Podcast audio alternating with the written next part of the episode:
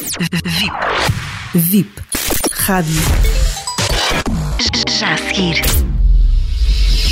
Rui Caldevila com Se Amanhã Acordasses Vivo. Se amanhã acordasses vivo.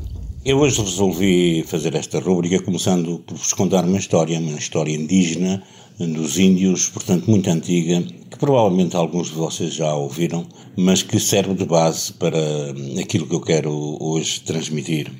Um velho indígena estava com o seu neto ensinando-lhe a diferença entre o bem e o mal.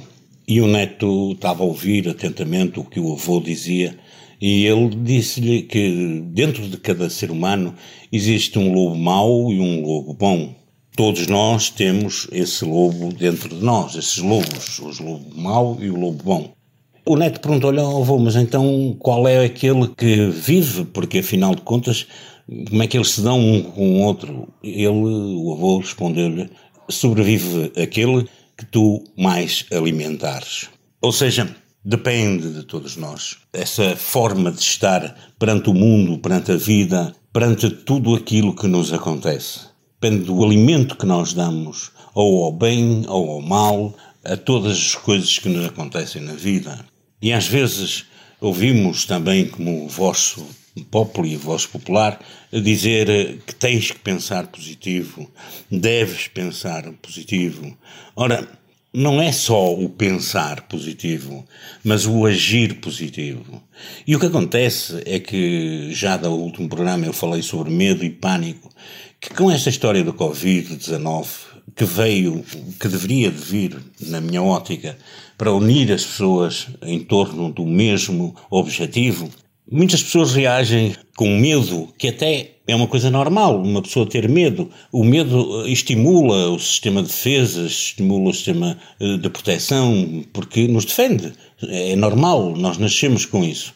Agora, o problema é que transformou-se em pânico, ou seja, as pessoas vivem em pânico com a história do Covid e quando têm estas, como nós estamos a passar este fim de semana, um recolher obrigatório, quando as autoridades tentam, as pessoas perdem alguma lucidez, porque estão confinados, porque estão presos, não é?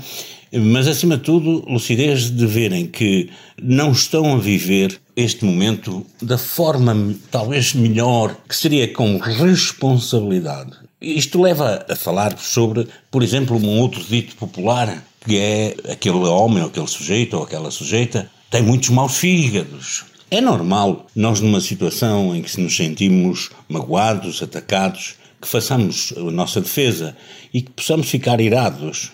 O problema não é esse, não é essa reação.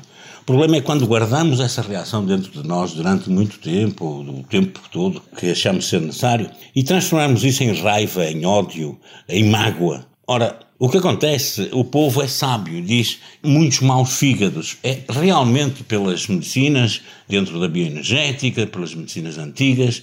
O fígado é o órgão que seria mais eh, suscetível de ser atacado por esse tipo de, de, de sensações, de sentimentos, de emoções, por esse tipo de atuações perante a vida. Ora, isso responsabiliza-vos, a mim e a vocês todos, para que, que, se não estão a conseguir, de alguma forma, trabalhar esse tipo de sensações, procurarem ajuda de alguém que perceba, de alguém que saiba, de alguém que trabalhe com a vossa energia, que trabalhe com a vossa lucidez, que trabalhe não com os pânicos, eh, mas transformar isso numa coisa mais normal, mais responsável, porque é de nossa responsabilidade realmente e não propriamente do governo conseguirmos combater tudo isto que está a acontecer.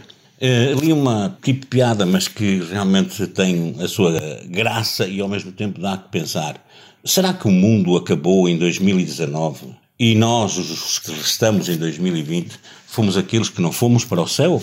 É uma boa pergunta, é uma pergunta que nos deixa a pensar que está na hora de trabalharmos um lado mais concreto de nós próprios, as nossas emoções, os nossos sentimentos, as nossas hum, mágoas, enfim, tudo aquilo que nos prejudica. Não é fácil, não, mas há técnicas como a meditação, eh, como o reiki, como técnicas eh, várias que eu irei tentar explicar-vos algumas. É óbvio que as pessoas uh, têm que treinar para aprender. Tudo se aprende desde que se treina. Eu digo-vos, eu poderia estar a falar-vos muito sobre isto, mas eu prefiro que estas histórias vos deixem a pensar um pouco sobre qual é o lobo que vocês querem alimentar, qual é o lado que vocês querem estar, como é que querem enfrentar esta situação. E por isso é que eu digo que não há médicos especiais, não há terapeutas especiais, mas pacientes especiais. E esses necessitam, acima de tudo, de usar de disciplina consigo próprios.